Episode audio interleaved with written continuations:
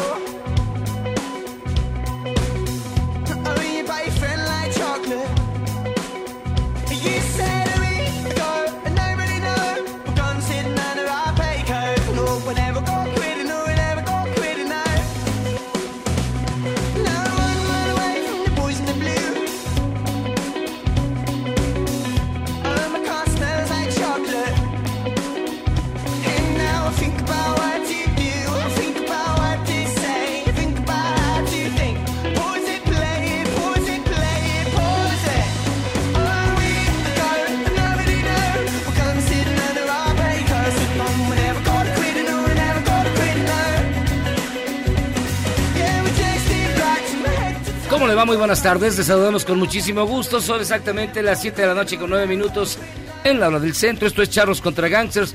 Transmitimos completamente en vivo hoy que es 16 de diciembre del año 2019. A unos días ya de que se celebre la Nochebuena y sea la Navidad y luego el Día de los Inocentes y luego el Año Nuevo. Y ya se acabó la década. Y ya, y ya. Y está usted escuchando a una banda que se llama 1975, los 1975, con la canción Chocolate. Toda esta semana, en lo que a mí corresponde, vamos a poner lo mejor de la década que está por terminar. Esto no incluye despacito, de una vez se los aclaro. No, lo voy piedad, a poner. Piedad. Este, tampoco vamos a poner nada de Drake, ni de DJ Baldwin, Qué tranquilidad. ni de Bad Bunny, nada. Vamos a escuchar por la música de Pegue, diría Jairo Calixto, que por cierto está aquí a mi izquierda. ¿Cómo estás, mi querido Jairo Calixto? Todo bien, todo tranquilo, todo sereno, todo conforme a derecho, como debe ser. Sí, es un poco inquietante que perdamos algunos escuchas, los millennials, centennials y demás, pero no importa. Con tal de no escuchar esas cosas horribles. ¿Qué pasó? ¿Qué Es hicieron? que, es que hablaste muy alto y, y tu iPad ¿El se- Siri? te pregunta ¿qué, qué, qué, ¿Qué hubo traes? contigo? ¿Qué, ¿Qué quieres o qué tranza? Oigan, y este también está a través del 102.5 de su FM, que es esta estación, y a través de la cámara de www.mbs.com, la imperturbable y grácil figura del doctor Héctor Zagal, que es como una, ¿qué le digo? Tiene una figurita de nardo. ¿Qué tal? Feliz de estar con ustedes ya en Posadas. ¿No vas a ¿Usted, poner usted- villancicos? ¿Usted le gusta ponerse en posadas?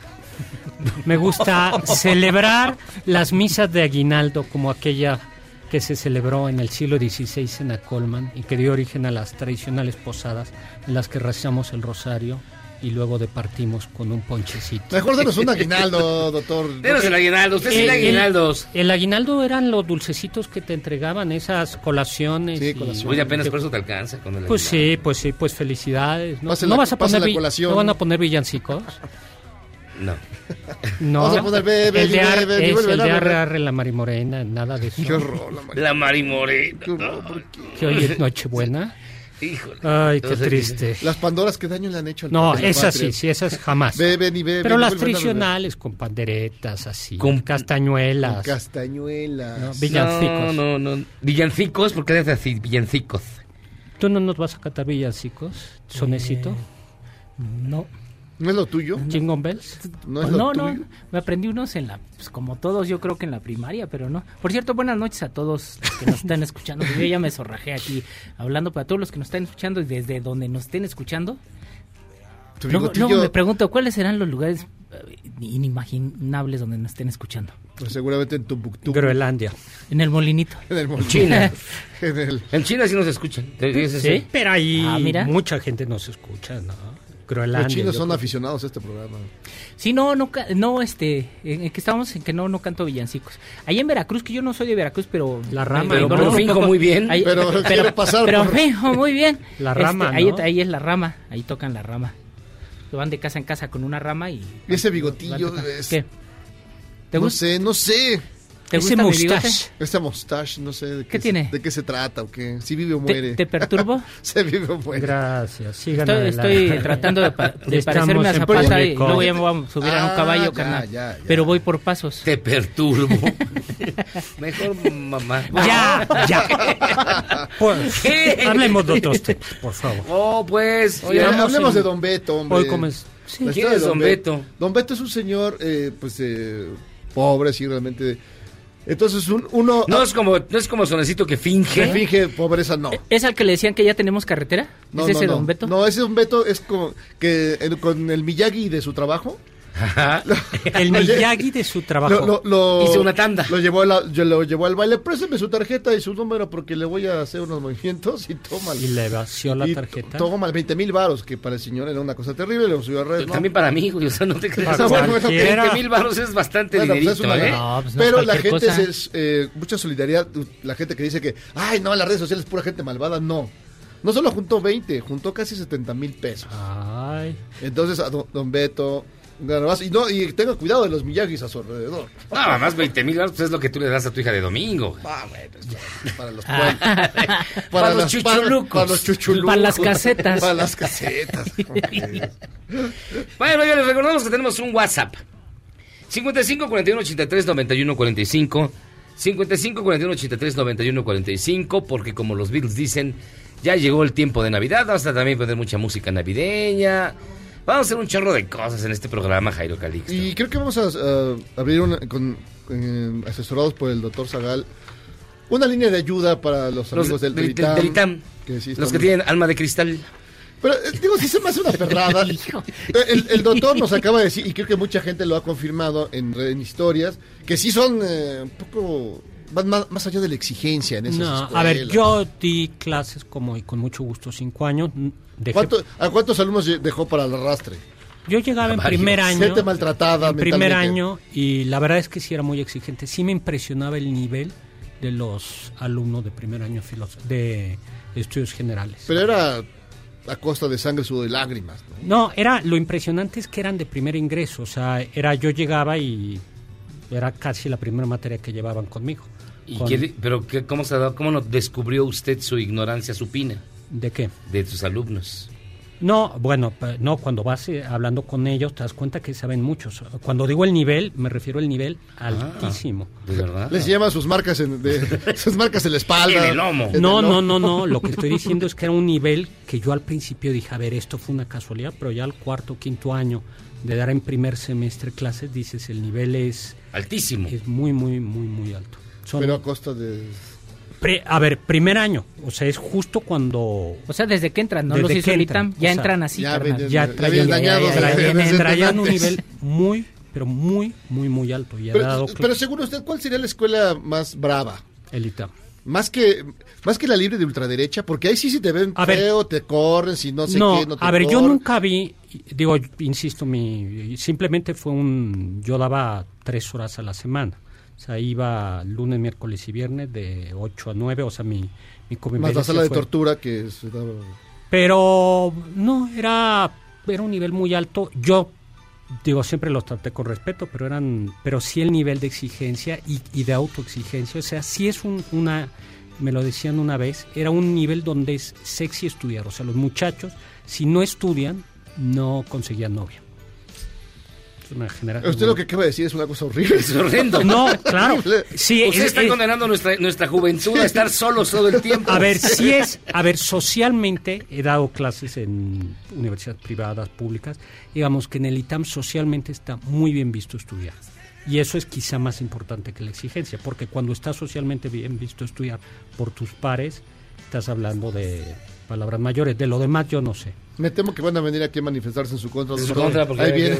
No, no, no, no. A ver, yo no estoy diciendo, yo, digo, yo simplemente di una materia, ¿no? Una materia y no...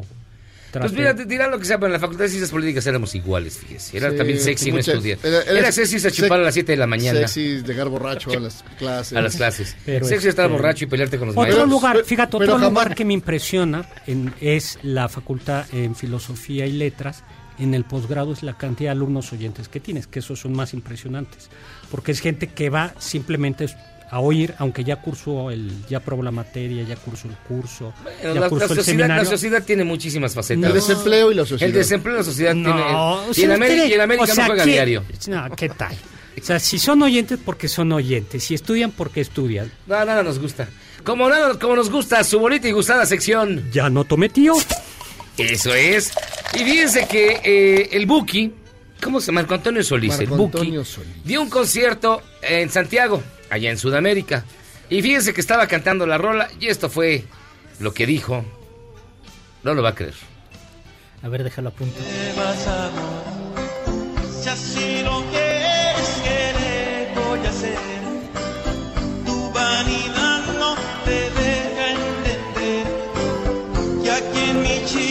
Se sabe querer. Ese es como, Ah, Es como- como dice la canción, pero, pero recuerda, no es perfecto y tú lo verás.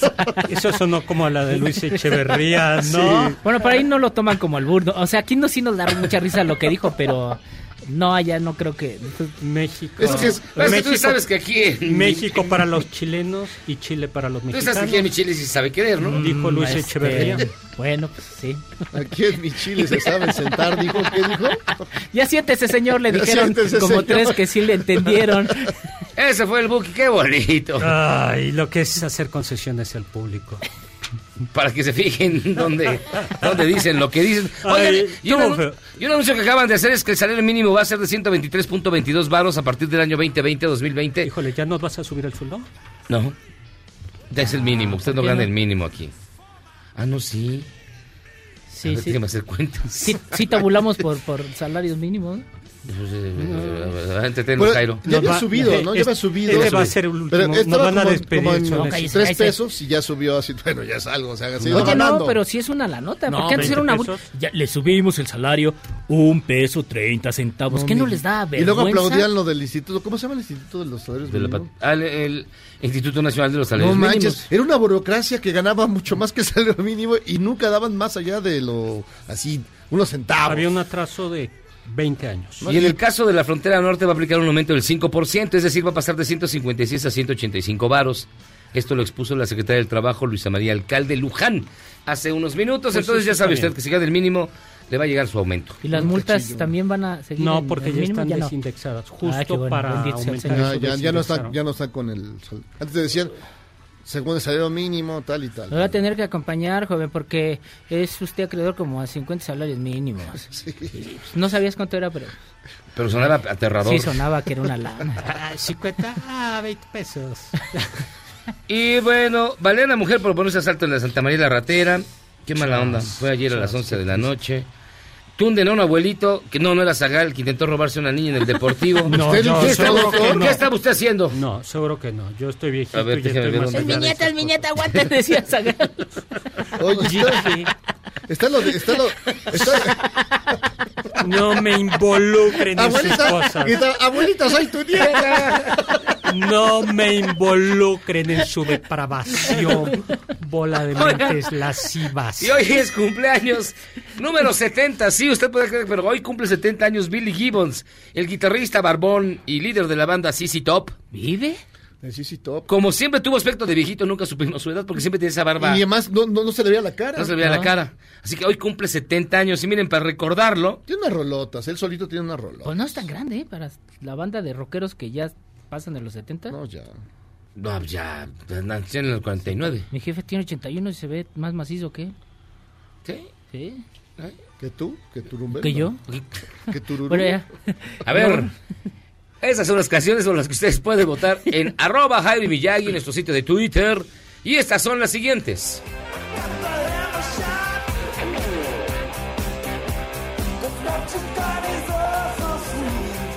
Give Me All Your Loving del álbum Terminator, ¿no? ¿Cómo se llama este? Eliminator, el del coche. ¿Calvinator? No. No sé, es Kelvinator. güey. no, eh, no, ese, ese. Give Me All Your Loving.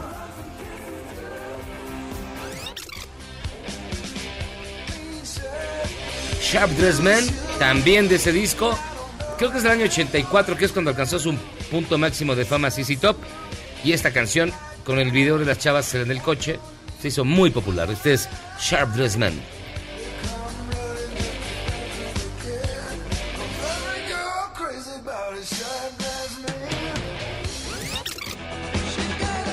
Y finalmente Lex, una gran rola con un gran video, también de ese mismo año y de ese mismo disco. Ese es CC Top. Voten por uno. Que al final Miyagi decide. Al final, no, vamos a poner la que reciba más, más votos, pues, en arroba Jaime Miyagi. Voto por voto. Oye, rápidamente, ¿qué crees en qué nueva aventura está metido Omar Chaparro? Ay, no, ya lo tenemos en un espectacular aquí enfrente y lo alucino. Ah. En la segunda parte de Tenochtitlan.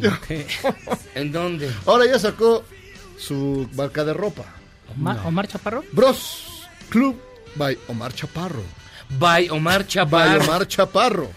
Ay, no. Ropa Casual. para gente chaparra. Chiquita, mental. ropa chiquita. A, a lo mejor pues, Bueno, está eh, bien, es buena idea. ¿Cómo dices que se llama? Littles Omar. Little Omar. Petit Omar. Bros Club by Omar Chaparro. Pues que es una ch- chamarra mezclilla Chamarra de ya. mezclilla y ya. Más- Hazme el favor.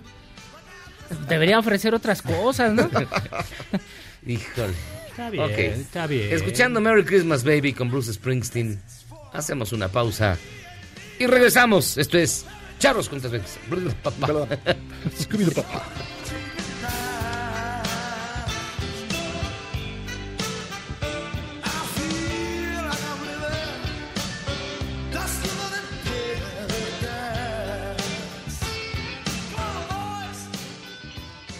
Errar es humano y perdonar divino.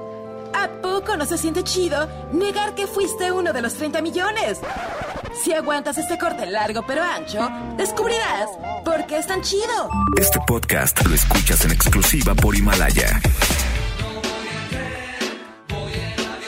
El tren Maya ya cuenta con el aval de las comunidades indígenas. Después de que se instalaron mesas de votación y jornadas informativas, el 92.3% de las personas consultadas dijeron sí al proyecto, que se comenzará a construir en abril. Que se le pregunte a la población creo que es bueno, creo que es algo nuevo, algo que nunca se había hecho, nunca se les había tomado en cuenta a, las, pues a los demás, ¿no?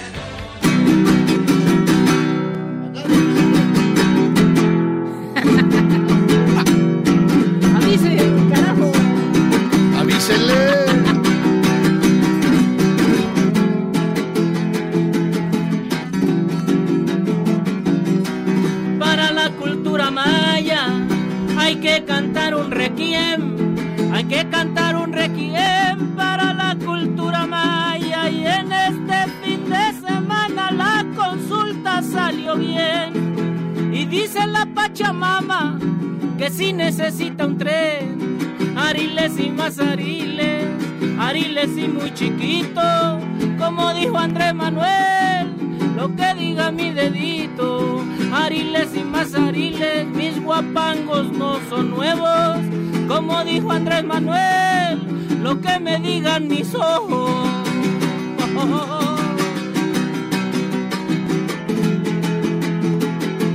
Y sigue la matadando, pariente.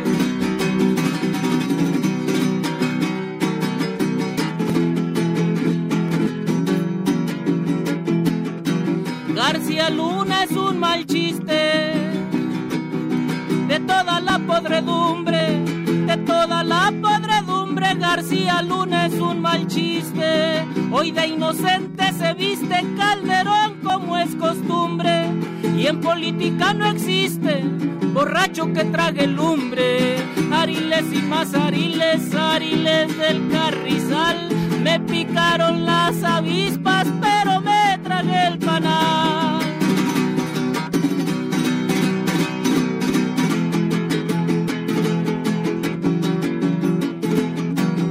García Luna y Felipe. Eran los malos del cuento, eran los malos del cuento que García Luna y Felipe hoy Calderón se corrige. Y dice en este momento lo que borracho les dije, borracho se lo sostengo,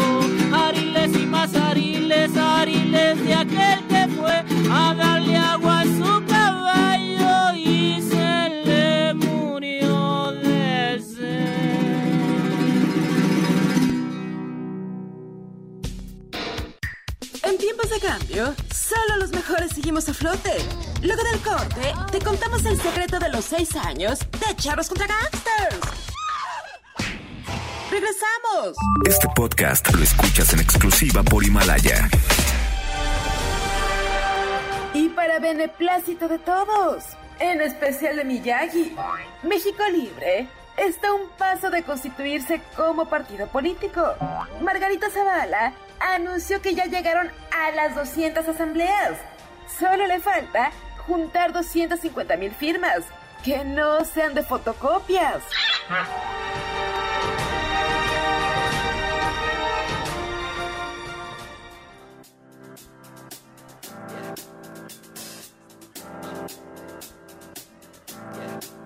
I got this feeling inside my bones.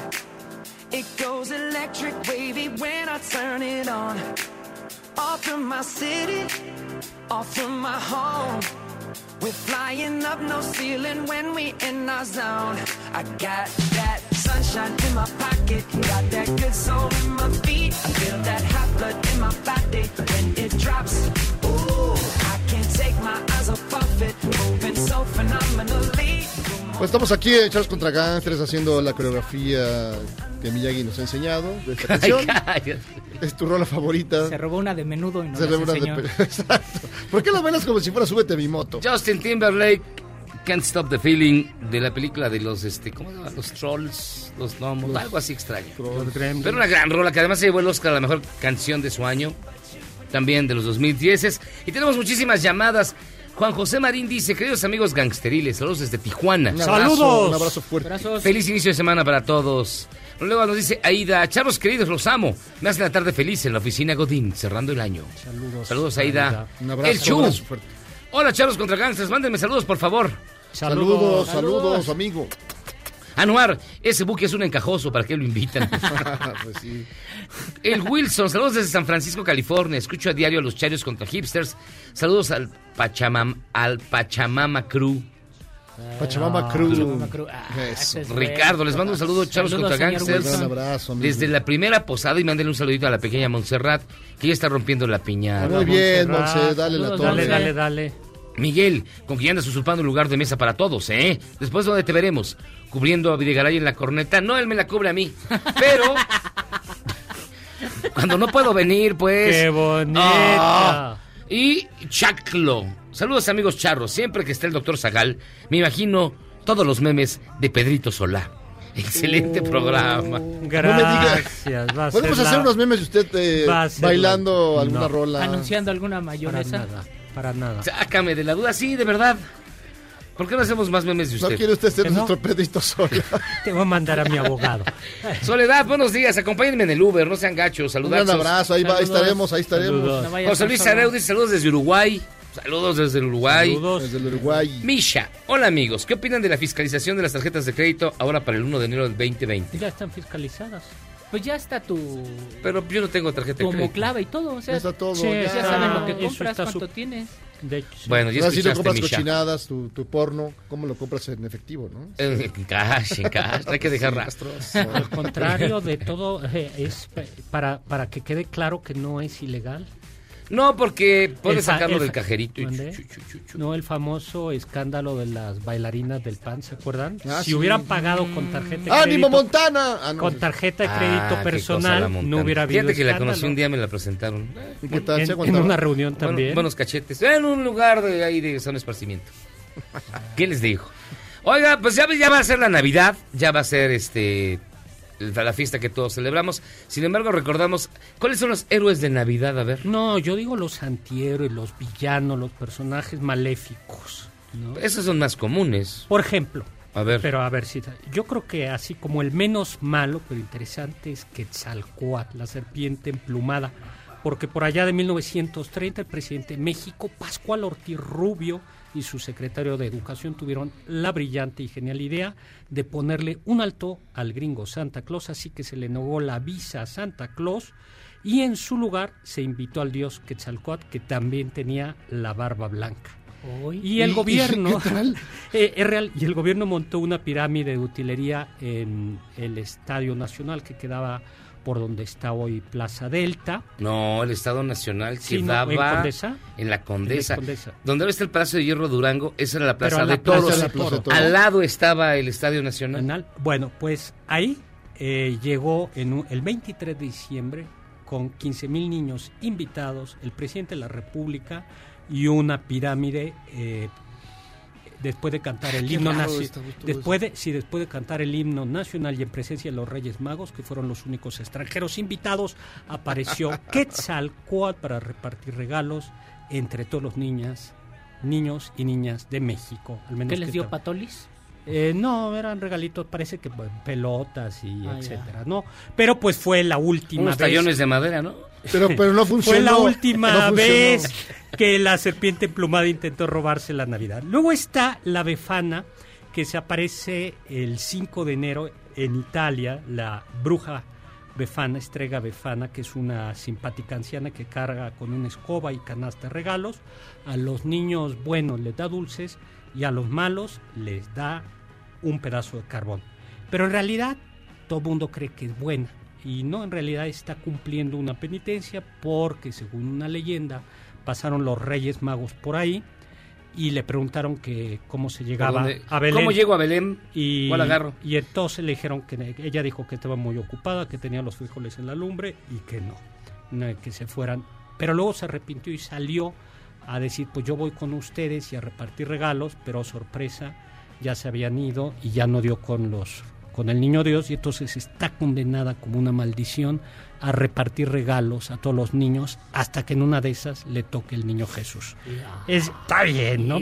Nada más, por, nada más por dar mal una dirección. No, porque no la, no, no la quiso dar, porque Pero no no la se quiso supone dar. que de los arrepentidos será el reino de de los los cielos. Pues sí, cuando ya al final de los- a los cielos. Ah, ya. La Antes no. Cuando llegue, pero Debería no estar en la antes. Secretaría de la Función Pública, la Bafana. Luego tenemos, bueno, aparece San Nicolás de Bari el 6 de diciembre. ¿Ese quién es? Ese me suena. Es el antesala del Santa Claus, pero la diferencia es que San Nicolás es ¿Qué, esbelto. qué es de la sexóloga Divari?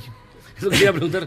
Nicola, Nada. Nicola Divari. Bueno, o San Nicolás de Esmirna. Es esbelto, tiene una sotana bordada con oro, una capa roja fornada- forrada con armiño y una mitra episcopal enjollada. ¿No será un armaño, doctor? Eh, y entonces le repite, eh, le reparte a los niños eh, regalos en Holanda. Pero, como es aristócrata, viene acompañado de un pajecillo negro que se llama Svarte Pieta. Pero Svarte Pieto, Pedro el Negro, tiene también, además de las galletitas que va repartiendo junto con San Nicolás, una pequeña varita que utiliza para azotar a los niños malos. Está bien, ¿no? Deberían de aceptar para los papás. Pues sí. No, el chiste es ser cruel. El cuarto. Pues, ¿Qué es esto, el ITAM? el cuarto es, a ver cómo se pronuncia, Pierre Père Fouettard, algo así como padre látigo. ¿Está bien dicho? No. Fouettard, Fouettard, Es que no, a ver cómo lo estás A ver cómo está escrito, porque ya ve que, que Sí, aquí... sí, en- por aquí la- padre látigo. El padre lático. Bueno, No, père. Père. Père, Fouettard. Père Fouettard. Bueno, Père viene Fouettard fuerte, yo creo. Sí, Pues sí, Père. Fouettard es acompaña a San Nicolás, pero él en Alsacia, en Lorena, en Luxemburgo. Y antes de que llegue San Nicolás le pregunta a los niños si se saben bien sus oraciones, si saben rezar el catecismo y si no, reparte latigazos entre los niños. ¿no? Oye, pero ¿por qué son tan manchados? A ver, un niño, ¿qué necesidad tiene de saber el catecismo? Luego, bueno, ya se ve que a ti te hizo padre, eh, falta per, per- monaguillo. Pero yo, no, yo sí me lo sabía, pero porque yo era un niño mocho. Ya desde Ah, pequeño yo quería ahí que está. estar en las... Y así te quedaste como mocho. Pero mocho de las patas. Oye, no, a ver, déjenme que pa- platicarle. A ver, espérame, pero desde niño es que sí me llamaba la atención. Estaba yo en el pan, me Porque tú eras a, bueno. a las, a las A las juventudes camisas- a las camisas pardas. O sea, pero Lo yo era un que- niño normal. Lo o sea, que hizo falta es que seguramente te dieran regalos. A México Libre. Solo te daban fuiste- latigazos. Es lo que sigue, es lo que Fuiste sigue. primer miembro de México De Libre. hecho, ya, ya tengo mi sábana blanca. San Nicolás en algunas partes de Alemania viene acompañado de Ruprecht Necht, eh, Ruprecht, Necht, eh. Ruprecht el sirviente, y que viene San Nicolás con su costal y también Ruprecht con su costal, pero él simplemente se lleva a los niños malos al bosque, los mete en una en su saco y se los lleva a un bosque oscuro y tenebroso. Luego, por supuesto, Ay, está. sí, gacho. pues bueno, vamos. Luego está el tradicional, bien conocido Rey Herodes. Que también. Ese gran, este, Ese gran, este- educador infantil. Exactamente, que asustado porque el, ni- padre Maciel. el niño Jesús. Hasta no, el padre Maciel nadie le ganó a Herodes. No.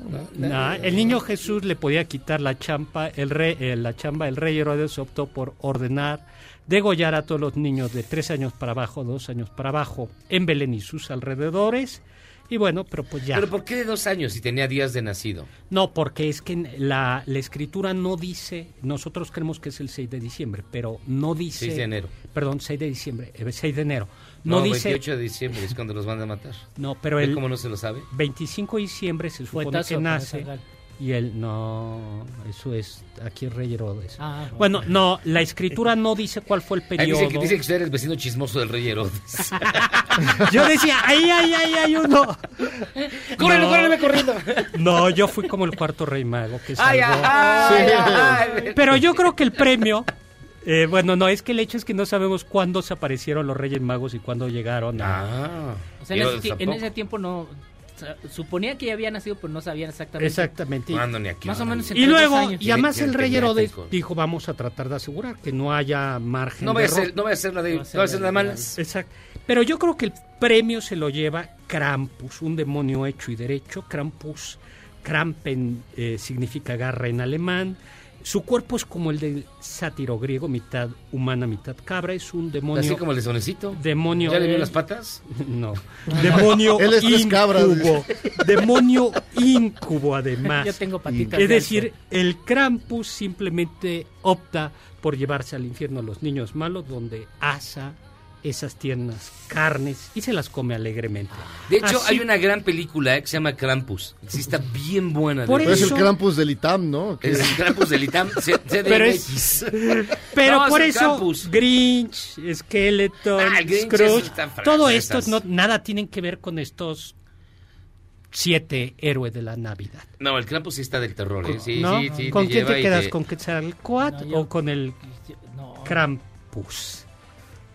Con Quetzalcoatl. Pero, pero, pero no prosperó entonces. No, no ¿Pero por qué? Porque le faltó más faltó- le ánimo. faltó caché. Le faltó marketing. Pues sí, hecho, yo, yo creo que si Pascual Ortiz Rubio hubiera intentado otro, otros dos añitos más y los gobiernos del PRI lo hubieran hecho, hoy estaría Quetzalcoatl. En una de esas y capaz de que llegue a Quetzalcoatl pronto. Ay, no, no les, no les dé ideas. No les dé ideas. Ya, ya, ya con el Temec tenemos. No les dé Oye, ideas. pero bueno, ¿tú cu- cuál es de, de estos villanos navideños? El? Krampus se ve man- maniacón. Ese se ve. Ah, yo prefiero la bafana. La befana. Esa, esa, la, la bruja loca. Ah, La no, bruja fana, loca. fana, fana, sí, fana, sí me siento como- Fana, Pues no, entonces fana. ya saben, feliz Navidad. Sí, sí, sí. Para que sus niños bien. se porten bien, No te vaya a llegar alguna de estas elijan uno de criaturas del estas siete Averno. criaturas. Pues bonito, ¿no? Bastante bonito. Pero, y el Santa Claus es la invención del la, la Coke, ¿no? Eh, Santa Claus es San Niklas, como decían los holandeses en, en Nueva York, que eso era antes colonia holandesa, y entonces se va convirtiendo San Nicolás en Santa Claus. De hecho, el traje de Santa Claus en su origen, todavía hay versiones muy antiguas donde Santa Claus apare- donde San Nicolás aparece muy parecido a, a San, a San Nicolás. No la, San Nicolás y Santa otra Claus. vez, ya me confundió. güey, a ver. La, Pásame- pásame la ese- mitra de San Nicolás, la mitra de San Nicolás. Yo quiero de lo que está tomando el. Pásame ese frasco de pastillas. Me, po- barbaridad. me pone nervioso, Miyagi. Oh, pues. ¿no? Me intimida. vamos a hacer una pausa y vamos a regresar. Tenemos un gran programa. Estamos escuchando lo mejor de la década de 2010 en música y también música, música navideña. Así que mientras tanto, hacemos una pausa y regresamos, que esto es Charlos contra Gangsters. Vamos y venimos.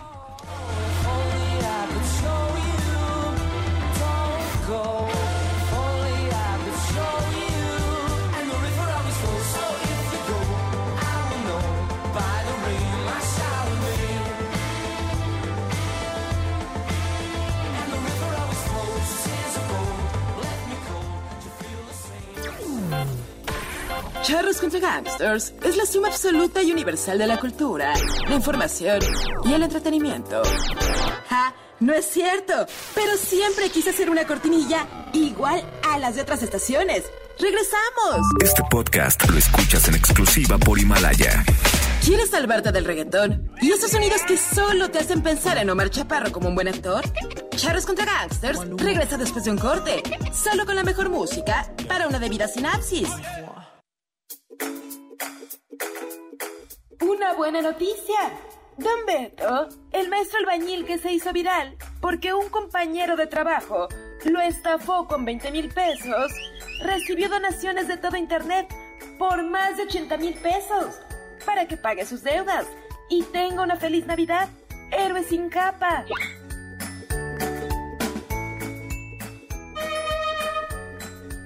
San Marceliano.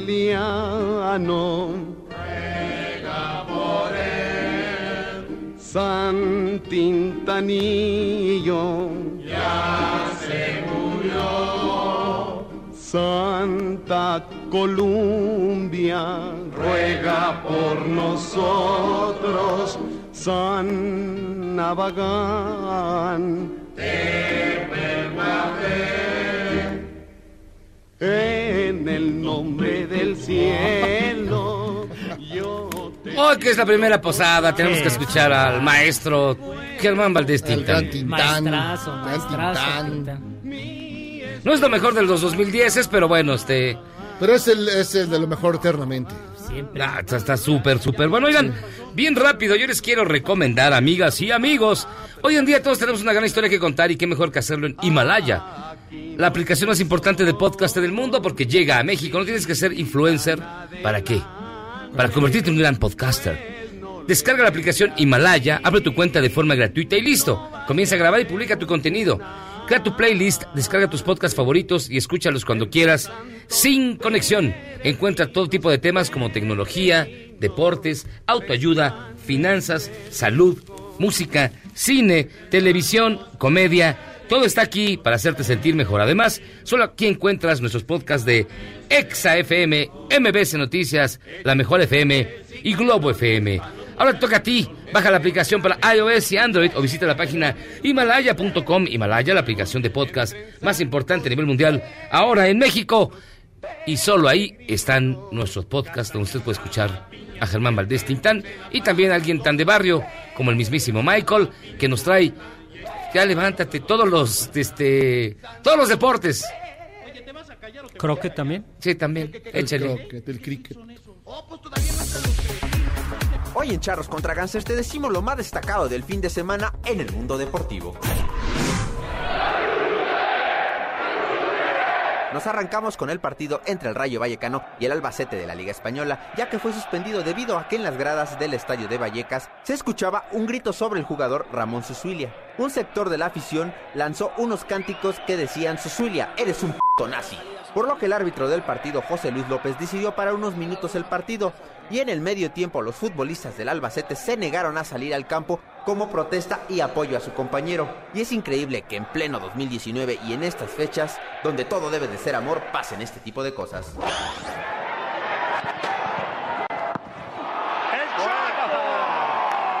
Y hablando de amor fue el que le dieron a Cristian el Chaco Jiménez en su despedida como futbolista profesional. Entre risas y cascajo de jugadores retirados, el Estadio Hidalgo se vistió de gala para despedir a una leyenda de los Tuzos.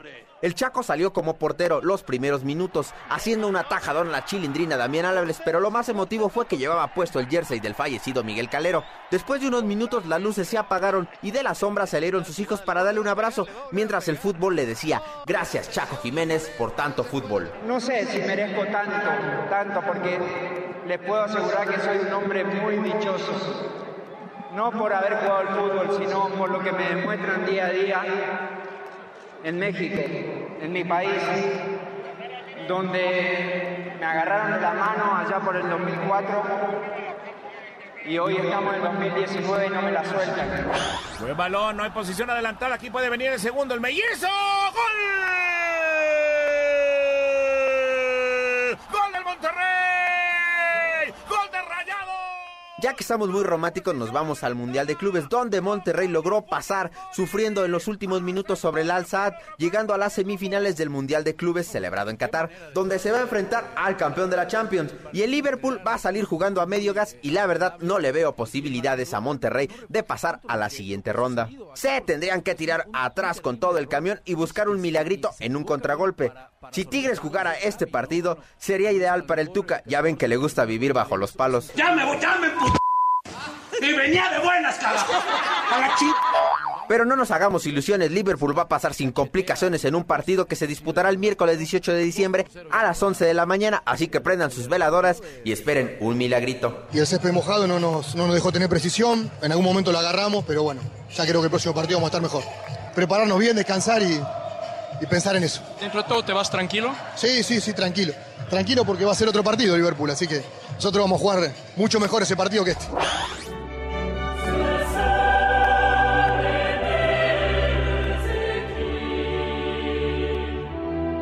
Y sí, el himno que le eriza la piel a todo el mundo. Se dio el sorteo de los 16avos de final de la Champions League, donde muchos se sacaron la rifa de la Navidad y otros van a tomar su sidra muy amarga. Los 16avos de final quedaron de la siguiente manera. Borussia Dortmund contra el Paris Saint Germain, el Atalanta contra Valencia, Atlético de Madrid contra Liverpool, Chelsea va a enfrentar al Bayern Múnich, el Olympique de Lyon sobre la Juventus de Turín, el Tottenham contra el Leipzig alemán, el Napoli contra Barcelona y sobre todo el Real Madrid contra Manchester City, ya que va a ser un duelo que va a sacar chispas debido a que el Real Madrid pasó segundo de grupo, se encontró en primera ronda al Manchester City.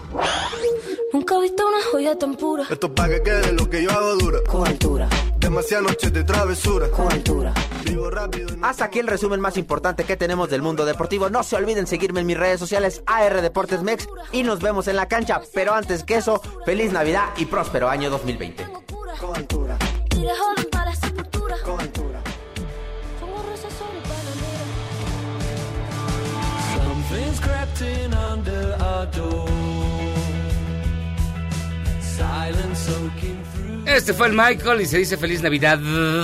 No, Feliz Navidad. Feliz Navidad. Feliz Navidad. Felices Navidades. Feliz- Hijo. ¿Por qué felices Navidades? Así se dice también, ¿no? O felices Pascua de Navidad. Dios mío. ¿Le gusta más la Navidad o la Navidad, doctor? La Navidad. La Navidad. Es más bonito. Ay, qué bonito. Es más bonito. Oye, pues Drew Brees, le faltó decir, pero Drew Brees, el eh, quarterback de los Santos, podría romper hoy el récord de récords de pases de anotación. Ah, pues ponte de una vez el fútbol americano. Pues, ¿qué estamos esperando? Porque juegan los Santos de Nueva Orleans contra los Colts de Indianapolis. Va a estar interesante. Ahora esperemos que Drew Brees ya lo corran de los Santos, ya porque ya va a ser agente libre y que lo contraten los aceleros, que es lo que nos hace falta, un coreback. Ya no tienen este mariscal de campo, ¿ah? No, el, el chico que está ahí ahora, no, creo que Hodge ro- rompió todos los récords de, de, de, de mandar el balón a las... eh, Gradas. A las gradas. a las, no, deja ojalá las gradas al- a la intercepción.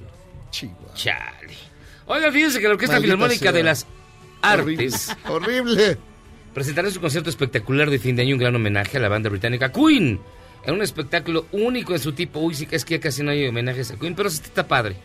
Este, en las salas silvestres revueltas del Centro Cultural Olin Yolistli, bajo la batuta de E. Abraham Vélez Godoy. Tenemos cinco pases dobles para el 19 de diciembre a las 8 pm. El 19 de diciembre va a ser el próximo jueves. Así que marquen 51661025 y díganos quién fue el fotógrafo de los primeros tres discos de Queen y que estuvo aquí en Charros contra Aquí Gangsters. estuvo. Bien a todo dar el viejito, a todo. Sí, no, buen tipo, ¿cómo te besaba? ¿Cómo, cómo nos quisimos? Me dijo que yo era, era el único que tenía alma de estrella de rock de este programa. Ah. Que yo le recordaba a David Bowie, pero cuando estaba muerto. Ah. no, en serio. Pero la tumba. No, me dijo, no, tú eres, tú eres toda una estrella de rock. Va solo. Tú eres el David Bowie no descubierto. Así es. Vamos a hacer una pausa. Oye, voy a emprender la graciosa vida, les mando un abrazo. Ah, pero ¿por qué, por, por qué te vas? Posa. Pues tengo que ir a una ¿Cobras, posada. ¿y cobras completo? ¿Por qué te vas? Pues nomás ahí, posada. Alguien tiene que acabarse el ponche. Las colaciones. Va, échemelas, ¿por qué? Ya, ya, vámonos. Vámonos de aquí. No, a ver, entonces, vean, pues, pues vete por buen camino, ¿eh, amigo? Lo intentaré, amigos. Un gran abrazo a todos. Amigos para hablar. Vamos a hacer una pausa. Oiga, pero antes una buena noticia. Fíjense que en, en Tamaulipas iniciaron operaciones las primeras estaciones de servicio en las carreteras del estado. Las dos primeras están en la carrera Victoria, en la carrera, ¿eh? En la carretera Victoria Matamoros, en el poblado Los Rayones, y en la carretera Victoria Reynosa, y cuentan con tecnología y personal de la Policía Estatal para brindar auxilio, atención y orientación a los usuarios las 24 horas. Aquí hay que destacar que Tamaulipas continúa descendiendo en los niveles de inseguridad, no así otras entidades, que la violencia está de avaro. Así que... Veracruz, hoy hubo en otro, ver- sí. otro presi- expresidente municipal o presidente municipal Baleado. funciones, ¿no? Sí. No me acuerdo. No, no, terrible. Hoy vamos a una pausa y vamos a regresar. Ya son las 8. Esto es Charlos contra Gangsters. Está usted escuchando a King de un gran disco del año 2012 que se llamó Strangeland. La canción es Disconnected. Pausa. Vamos y venimos.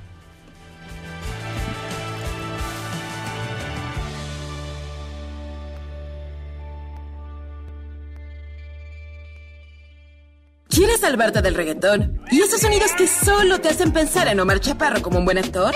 Charros contra Gangsters regresa después de un corte, solo con la mejor música para una debida sinapsis. Este podcast lo escuchas en exclusiva por Himalaya.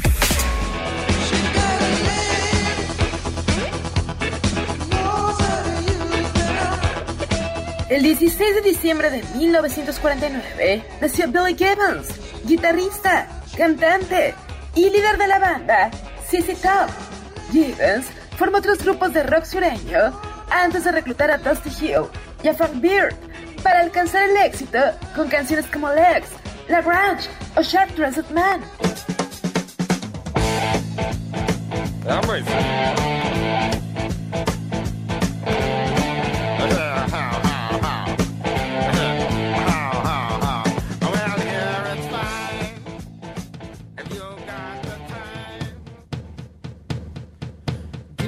Second, I, I need to get my story straight. My friends are in the bathroom getting higher than the Empire State. My lover, she's waiting for me just across the bar. My seat's been taken by some sunglasses, asking about a scar. And I know I gave it to you months ago. I know you're trying to forget. But between the drinks and subtle things, the holes in my apologies, you know, I'm trying hard to take it back. So if by the time the bar closes and you feel like falling down, I'll carry Estamos de vuelta en Charlos contra Gangsters escuchando We Are Young. Un cana rolota del año que 2013, más o menos 14. No, pues yo en esa época ya estaba escuchando a Balvin, ya Oh. estaba escuchando a Ozuna, a Ozuna, Balvin y pues los, lo- lo- ya los estertores de Wisin y Yandel. Lo último. Lo último. Lo último, lo último, ya lo último que quedaba. Lo, lo dirás de chía, ¿eh? Pero creo que sí coinciden las fechas. con- Lo sé, lo sé. Y el primer disco de los Acosta. Ya Por los estaba escuchando ahí. Híjole. Bueno, ya escuchó usted a Memo que entró luego luego en reemplazo. Es, es Hola, el- Memo. Es nuestro Jairo. ¿Qué onda? Bienvenido, Memo. Es nuestro Jairo, este, eh, ¿cómo se llama? Es genérico. Porque Les es, digo es lo que- mismo, que- pero más barato. Eres el. Lo dirás de chía. Lo dirás de chía. Lo dirás de chía, pero sí. Gana la mitad de lo que gana Jairo. lo dirás de Y- y dice chía. lo mismo. Pero oigan, fíjense que nos acompaña, de es un gustazo que esté con nosotros. David Bear. ¿Ese mero? ¿Es en serio, David Bear? David Bear, sí, sí. sí. Bear. ¿Bear? Bear, David Bear. así, Así- David no, Bear. No es David Bear, no es No, David, no, David. Oso. Sigo siendo de horchata. Ah, mira. y eres director de la Compañía Nacional de Danza. El director ejecutivo, sí. ¿Por qué? Porque un tradicional de este, de este año, de esta temporada, es el cascanueces. se presenta en el Auditorio Nacional del 18 al 23 de diciembre. Y hace poquito, ¿qué sería? La semana pasada se cumplió un año más de que Piotr Ilyich Tchaikovsky presentó el ballet del Cascanueces ante el zar Alejandro III con enorme éxito de crítica. Qué cultos son ustedes, amigos. Amigos. Ah, ¿verdad? Le- leíste la ficha que te pasé, ¿verdad? El, el- el Twitter de Tchaikovsky reventó ese día, le escribieron un chorro de cosas y se ha convertido en un clasicazo que ya hasta lo escuchan en los 15 años. El, el- la danza de la fe, ¿qué era? Fairy Plum Ferry, Fairy Plum Ferry, no sé cómo se llama, la helada no sé qué. Helada de azul. Helada azul, La el- danza. el- helada macana, todas esas. ¿Qué sientes tú, David, de, de dirigir la. Compañía Nacional de Danza el y ver que las quinceañeras bailan? El cascabel de las flores, el de las flores. En las salidas de sexto. Sí, claro. Bueno, y es la una típica de los niños La- que están aprendiendo Sí, ballet. sí, ¿El sí, por de supuesto, el 1, 2, 3. Sexto. Ah, yo dije, Sexto año de ¿a poco primaria. la pones cuando estás? Ah. Ya, Bueno, también ver, se debe sentir florido. ¿no? No, no caigas tú en el juego. No, Pero nos vamos a poner, en lo que- Vamos a hablar de arte. En lo que el buen David Oso nos cuenta, voy a ver, voy a buscarles el cascabols y ahorita les digo, a ver. Mientras tanto, cuéntanos. Cuéntanos del cascanueces. ¿Qué les cuento? Pues es maravilloso eh, retomar la tradición, de seguir con la tradición del cascanueces en esta Ciudad de 18 México. años, ¿no? 18 años en el Auditorio Nacional, lo cual em, pues nos marca realmente la mayoría de edad. Lo- y eso nos, Ah, nos- sí. pues sí, ya tenemos este 18 años ahí en el auditorio en un recinto en donde es impresionante ver cómo año con año pues se llena la sala La viendo ballet. ¿A qué crees que se deba el pues la aceptación del cascanueces aquí? debe? Bueno, ¿a qué se debe? ¿A qué crees que se debe eh, eh, esta aceptación? Me imagino que no será mundial esto o sí. No, sí. Sí, o claro. es un fenómeno Es muy de aquí. bonita, Es como la ¿no? En todos lados se da. Mm, no, de verdad. Pero en algunos Y lados más, más. Estamos ¿no? hablando de arte. No, pero aquí en México que tenemos poca cultura para el ballet y eso. Tenemos. Sí, me incluyo para. Bueno, Yo sí sé, sí sé que fue. George Balanchine y lleve. Oh. Perdóname, Pablo, carnal. Tú nunca fuiste a ver a Nureyev bailar. Este, no, yo pura danza regional con Amalia. Bueno, también, también. Tiene lo suyo. Ah, bueno, pero- pero regresemos No a le ya, El pues, éxito de. Tchaikovsky. Pues yo considero que es justamente la tradición. Creo que el estar año con año con este ballet, 18 años en el auditorio, otros más en el Palacio de Bellas Artes, y evidentemente lo que implica y lo que significa, lo que implica la Navidad, lo que implica la esperanza, lo que implica el sueño, lo que implica em, una realidad paralela, pues ha mantenido esto en el gusto de, de la gente. Y evidentemente, pues la Navidad siempre nos permitirá poder tener la ilusión de lo que sigue. Creo que esta parte es fundamental y además puesta en una escena en donde todo es vivo, todo es real, todo está ahí puesto al servicio de quien va a verlo. Visualmente además se, presta maravilloso. a unas coreografías extraordinarias. Visualmente es maravilloso y auditivamente es maravilloso. Es el único cascanueces aquí en la Ciudad de México que tiene eh, orquesta en vivo, con la Orquesta del Teatro de Bellas Artes Ah, y con los bailarines en vivo, que además ahí es... Deja cosa- bailo, deja bailo. Ti- No, tiririrí. ¿Sabes que hay una cosa que es bien bonita? Eh, que nosotros lo vivimos muy al interior de la, de la compañía y de las escuelas que trabajan con nosotros. Es que ya de hace un tiempo para acá, el Cascanueces, toda la escena de los niños, toda la parte de la fiesta, Clarita, Fritz, son niños de las escuelas, de la Escuela Nacional de Danza Clásica y Contemporánea o de la Academia de la Danza Mexicana. Y entonces ahí los niños de 7, 8, 9 años comienzan su carrera eh, artística. No, pues, Entonces cosa. es maravilloso porque la vida de ellos se, se mide en cascanueces. ¿No? Es decir, Claro. cuando empiezan a ser ratones, que empiezan a ser soldados, que pasan a ser clarita, Claro. empiezan a crecer y que llegan a la compañía nacional y entonces se convierten en cuerpos de bailes, corifeos, solistas. La tradición está puesta y está desde ahí. Y evidentemente está puesta y está dada para un público que gusta desde hace muchos años de esta maravillosa tradición. Te Es- conviertes en el rey de las ratas. ¿no? Mientras no los se hace el gran sillón, todo está bien, ¿no?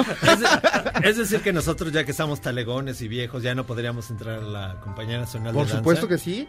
Todos los personajes de carácter. Tú lo puedes hacer Claro. de nuez. Por El supuesto, puede puedo ser hacer de mamá árbol. Borbón. El padrino podría ser. Hace falta tramoyero. Yo puedo hacer Sí, además justo esto que dices, ¿no? Fíjate que es un espectáculo en donde artísticamente hay más de 270 artistas, entre bailarines, orquesta, los niños de las escuelas, en fin. Pero atrás de todo esto, al lado, alrededor, hay un grupo importante de gente que pues son técnicos, productores, tramoyistas, vestuaristas, maquillistas, Wow. peinadores, nanas. Bueno, es un mundo de gente, Claro, cerca de cuidarlas. 400 personas que trabajan. ¿Cuántos niños tienen? ¿10, 15? No, no, no, son 70 niños. 70 70 niños. niños de la Escuela Nacional de Danza Clásica Wow. y 70 niños de la Academia de la Danza. ¿Y esto desde cuándo lo empiezan a, a- a preparar? O sea, ¿de cuántos meses se, se toman ya para...? Pues nosotros empezamos este año, empezamos la preparación desde julio de este año, con todo lo que implica la preproducción, y en las escuelas iniciando el, el periodo, ese segundo periodo de, de clases que es agosto, agosto-septiembre, ahí es parte de su, de su currícula académica, y allá los niños les empiezan a montar este el ballet. O sea, empezamos desde ahí. No, ¿no? manches, era un niño así chiquitito, chiquitico, chiquitico, y salir en el Auditorio Nacional. No, pues es que matan dos Sí, pájaros de un pues tiro. sí. Porque por un lado yo, el- el- el- los que vamos a verlo, pero por otro, o sea, eh, motivar a los niños y, y a las escuelas de danza que tengan como esa motivación se me hace súper... Es maravilloso, en verdad. Y fíjate que ahora la compañía tiene dentro de sus programas, eh, cada vez que va a visitar un estado con obras de gran repertorio como ahora el Cascanueces, estuvimos en Mérida, los niños son de eh, las entidades, de los niños Esta de la las escuelas de Mérida. Fuimos a Mérida hace ocho días y es bien bonito ver cómo los niños tienen una, realmente una cultura, sí hay una cultura del ballet, Ah, sí ¿sí? hay una, un gusto por este arte que pareciera que cada vez es más efímero y tal vez hasta este muy elitista. Y luego llegó el perreo y acabó. No, con- bueno, pues ahí se va mezclando, ¿verdad? Yo digo que sí. un Para reggaetón lento otro- nunca cae es mal. otro ballet. Para mí el perreo No, intenso es... Es la danza de las odaliscas. Pues si Maluma La- estuvo el el árabe. viernes Esa es la danza de las ovalistas. Sí, justamente Maluma, bueno, estuvo el domingo y salió el domingo este Maluma y entramos nosotros. Qué padre. No, bueno, pues es que hay de ¿Qué hicieron todo, un ¿no? exorcismo? En la ¿no? Villa del Llamaron a un cura o algo así. ¿no? Agua bendita. Echaron agua bendita, algo pasó. Trabajar ¿no? con los niños siempre nos permite limpiar los espacios. Sí, sí, Entonces, sí. es maravilloso. Y con Maluma necesitas varias escuelas. ¿eh? O sea, Bien sí. contestado. Sí. Bien contestado. Oye, ¿y los precios para, por ejemplo, yo que soy pobre, podría ir? Muy. Muy pobre. Sí. O sea, sí podría llevar a mis hijos, a mis siete Sí, hijos. sí No puedes. tienes Eh, digo, hay de todo. Ahí es, hay, hay para todo y para todos. O me van a regalar boletos. También, Ah, también se pueden regalar boletos, Sí, es decir, Porque es a- al pequeño Gishi Yandel. A los pequeños Gishi y Yandel. A Briancito. A Briancito. a la, A la, Brandon y Kevin. a la pequeña Britney. Estamos hablando de mis Kimberly. hijos. Kimberly. Kimberly. menciona a Kimberly. ¿Estamos hablando de mis hijos? No. no, los estamos recordando. Es diferente. Qué rápido, agarraste. No, bueno, pues estamos en el tono, ¿no? Mejor invitado que hemos tenido. Entonces, hay, hay boletos para todos. Hay digamos. boletos para todos y evidentemente en las redes sociales de la Compañía Nacional, en las redes sociales del Auditorio Nacional, este se regalan boletos para asistir a las funciones. Cuando... Pero es corta, corta la temporada, ¿no? Son- Sí, es del, del 18 al 23, son ocho funciones únicamente en esta ocasión. Este, ¿Por qué pues, tan pocas, hombre? Pues mira, obedece a la agenda del auditorio por un lado y también obedece a... Es un ballet que es muy pesado, es muy cansado. Este, a pesar de que, por eso son tantos niños y tantos bailarines, eh, no todos hacen las mismas funciones, se van turnando. Es un ballet que es muy, muy pesado en su construcción artística y en su exigimiento técnico. Y es música en vivo, ¿no? Es música en vivo. Tienes que orquesta de Bellas Artes. Sí, sí, es la Orquesta de Bellas Artes, eh, dirigida ahora por el maestro Iván Reynoso, que es un joven de 29 años, talento de este país, y que también eso es una gran oportunidad para todos poder tener la el acompañamiento de ellos. Es muy pesado el ballet, son dos horas y está complicadito. eh. Entonces, acomodar también la agenda de tanta gente, pues no es tan sencillito. Yo no quisiera hablar de esfuerzos, pero sí creo que mantener la tradición es un gran acierto de, pues de la gente que ha estado, en ese momento nos toca estar a nosotros, pero de la gente que ha estado en las instancias públicas, ¿no? Claro, El espacio es grande, además. Sí, muy grande. Pues mi estimado David, David Oso, David Bear, David, David Bear, director ejecutivo Sí, por favor. de la Compañía Nacional de Danza. Sí, los artísticos es el maestro Cuauhtémoc Nájera y Elisa Carrillo. Yo estoy ahí de ejecutivo. Ya decía yo que sí, como que muy... Muy de ballet, de no, ballet no no, me ve. tenías. No, pero por bueno, eso no, pues puedo ser por eso mamá no te bombón. dejaban entrar Qué abajo. Por eso no me dejaban entrar. Va a venir el, el del ballet. Dije, no, este no, ¿eh? No, pero todavía les puedo echar un padedé. Tú dirás. Yo te voy a Eh, echar- uno tratando de elevar el nivel. No, aquí pues uno se a- acomoda. Yo también te puedo echar un palo Yo te voy a echar para el buró. Eh, que es el sombrero, el sombrero y el bastón del señor. Oh, bueno, Sí, por hombre. favor. Demasiada Servidumbre. confianza. El sombrero y el bastón del caballero, Yo que ya se había- Yo te retira. había dicho que ibas a ver este equipo ya iba a subir de nivel, hablar de cultura. No, ya, ya. Muchachos, por favor, no nos queden mal. ¿no? Eso, Ah, eso. entonces, del tono, por 18 favor. al 23 de diciembre. Del 18 al 23 de diciembre, el sábado tenemos dos funciones. Este, vayan, en verdad ¿A qué es hora? un... ¿A qué hora? Eh, al- eh, son relativamente a las 8, 8 y media, a las 5 y a las 8 y media, eh, cuando son funciones dobles. Ah, bien. Maravilloso. Entonces empezamos este día 18 a las 8 y media de la noche. O sea, si usted solo ha ido al auditorio para ver a Luis Miguel o al 90s Pop Es Tour, muy bonito ir al, a esta. Vaya a ver a esta es Cascanueces. Ah, bueno. tiene un sonidazo además, ¿eh? Sí, ¿Un eso es súper bien. Sonidazo. Ah. Sí, el auditorio en ese sentido, su parte técnica es muy, está muy bien. Y es muy noble, además. Sí, O sea, es muy noble. En cuanto a la Acoge parte muy bien al ballet, ¿no? Orquestal, porque luego la parte or- orquestal es difícil. Es difícil. Este, Sonorizar. Ahora resulta, ¿eh? sonecito. El sonecito es de conservatorio, de Escuela yo Nacional. estudié en la nacional, todavía era nacional, pero estuve en la de, ¿De qué? David. En la- en la- ya. No, bueno, hay varios sí nacionales, maestro, perdón. Nacional. Ahora sí ya. Hubiéramos hubiéramos sido buenos compañeros para bulear amigos ahí en la El- secundaria. El, Bueno, no se del acuerdan de señor, mí, por favor. Seguridad que se lleven al señor Tchaikovsky. Señor David Bea, muchísimas gracias por estar con nosotros. Oye, no, es un placer de verdad Y le invitamos que vaya de verdad. El Cascanueces es maravilloso, esté como esté, y más en el Auditorio Nacional, y más como nos lo acaba de plantear David. Es una experiencia única y de verdad, acérquese tantito a la música de conservatorio, a la música llamada clásica, para que se le quite un poco el, el reggaetón. Se le olvide 10 minutos. Y va a ver que ya no va a ser el mismo. Se le van va a caer ser- los pelos del lomo. Exactamente. Empujo, Acerquémonos al espíritu navideño. En Sí, verdad creo que este país en este momento necesita volver a tener fe y volver a confiar. Y yo estoy convencido y quienes trabajamos en esto que el arte, la cultura, el deporte nos permiten ser mejores gentes día a día. Qué bonito Eh, hablas, qué bonito final. Te voy a mandar al Miyagi, pero a toda la función, a, todas las funciones, a ver si, Vayamos todos. si lo consigues. Hacemos Bueno, una pausa, le invitamos a ver el Cascanueces y escuchando precisamente el Vals de las Flores de Piotr Ilyich Tchaikovsky. Regresamos, No esto es Charlos contra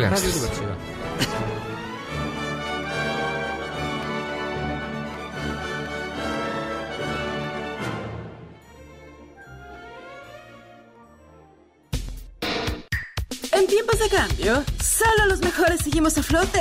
Luego del corte, te contamos el secreto de los seis años de Charros contra Gangsters. ¡Regresamos! Este podcast lo escuchas en exclusiva por Himalaya. ¡Qué elegancia la de Francia! Si en Navidad usted cae en las garras del alcoholímetro por manejar borracho, debe saber que en el torito le darán ensalada de manzana, pierna en salsa de tamarindo, puré de papas y hasta ponche para que se le bajen las cubas. ¡Oh, la, la!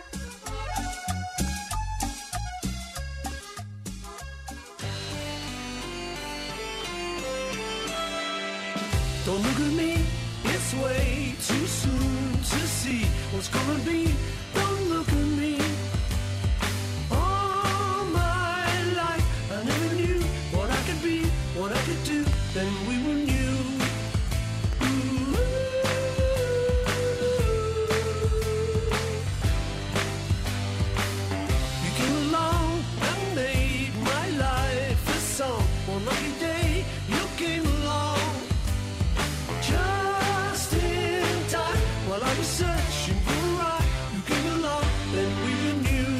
Estamos de vuelta, Charlos contra Gangsters, escuchando uno de los grandes discos de la última década, porque les recuerdo que la década se acaba ya.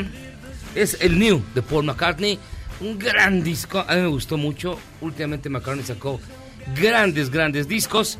Y esto es para recibir, como se merece, a mi estimadísimo, querido, amado, respetado Mario Harrigan. Mario Harrigan, que de- editor de Planeta, que viene con un libro bien bonito, Instrucciones para sobrevivir en el México de la 4T. Qué lástima que ya no está Jairo, hubiera hecho coraje y puchero, Uy, hubiera habido sangre hoy. porque el libro está bastante divertido y es muy crítico en torno pues, a la actual administración. ¿Cómo estás, Mario? Bien, ¿y ustedes qué tal? Bien. ¿Listos para cerrar el año? A, a todo lo que da. Eso. ¿Cómo te fue en la fil? Muy bien, increíblemente bien. Las Estuvimos fiestas, muy fiestas, cócteles. Si no, pregúntenle al doctor Zagal. Que, que Ah, se ponían las de nevero, ni te reconocía. Estábamos juntos. Ay, hay un viejito ahí tirado. Ay, es Zagal. Yo estaba tomando té, tratando de que Miyagi no me Tomando- viera. Tomándome. No, fíjate que ahí sí no, no pude. Estaba yo muy malito de la garganta. No, pero pero además presentando el libro también. Claro, pero ¿no? me- había que conservar a sobrio a Miyagi y eso era una tarea difícil. Cuéntanos un poco, a ver, Gilgamesh y Trino. Así es. Sobreviven en el México de la 4T, me canso ganso. Bueno, de repente nos vamos a ir a una realidad alterna, a un México paralelo en el que existe algo que se llama cuarta transformación, 4T, que está comenzando, ¿no? Hay un personaje que normalmente está sentado en el mullido sillón de su amplísimo estudio, que es Gilgamesh, un personaje que no se detiene frente a nadie y ante nada, ¿no? Es implacable y en esta ocasión se da la tarea de reunir unas interesantes historias que, que van sobre este nuevo México en el que nos estamos sumergiendo poco a poco. Entonces lo que hace es platicar desde su muy peculiar perspectiva qué es lo que ha pasado desde las elecciones hasta este primer año recién cumplido de gobierno del presidente, ¿no? Como, estoy, co- como estoy sustituyendo a Jairo, ¿me puedo ofender un poco? Sí, es que- claro sí. Españoles, Oye, pidan- no, pero... Los 100 días, pero- pidan pero- perdón. Españoles. Pero ¿por Bueno, qué sobrevivir? oiga, no, pero, pero pues, ¿Por no qué está tan sobrevivir? mal como dice aquí, ¿o sí? Las instituciones y el diablo. No, pues, pues ya cada vez van mejor, van mejor. Yo creo que lo que tenemos acá es una herramienta que nos va a permitir sobrevivir, como lo dice el título del libro, a la 4T, pero sobre todo entenderla desde otra perspectiva, ¿no? Alejarnos un poquito de esta de esta parafernalia política y entrarle a lo que los mexicanos sabemos hacer mejor, que es el humor, ¿no? Le entramos desde el humor a- al primer año de gobierno que tenemos ahora y podemos entender estas decisiones que no a todos agradan, pero que siempre es importante ir revisando. Y qué mejor manera de hacerlo que acompañado de los muy hermosísimos dibujos de Trino, que Pero- todos ubicamos a Trino, entonces... pues, Sí. Pero por ejemplo, yo que yo que amo la 4T y que vivo en ella, Ajá. me, voy a, me voy a ofender con El este libro. regreso de la No, maestra yo creo que- milagrosa. No me mientas, ¿eh?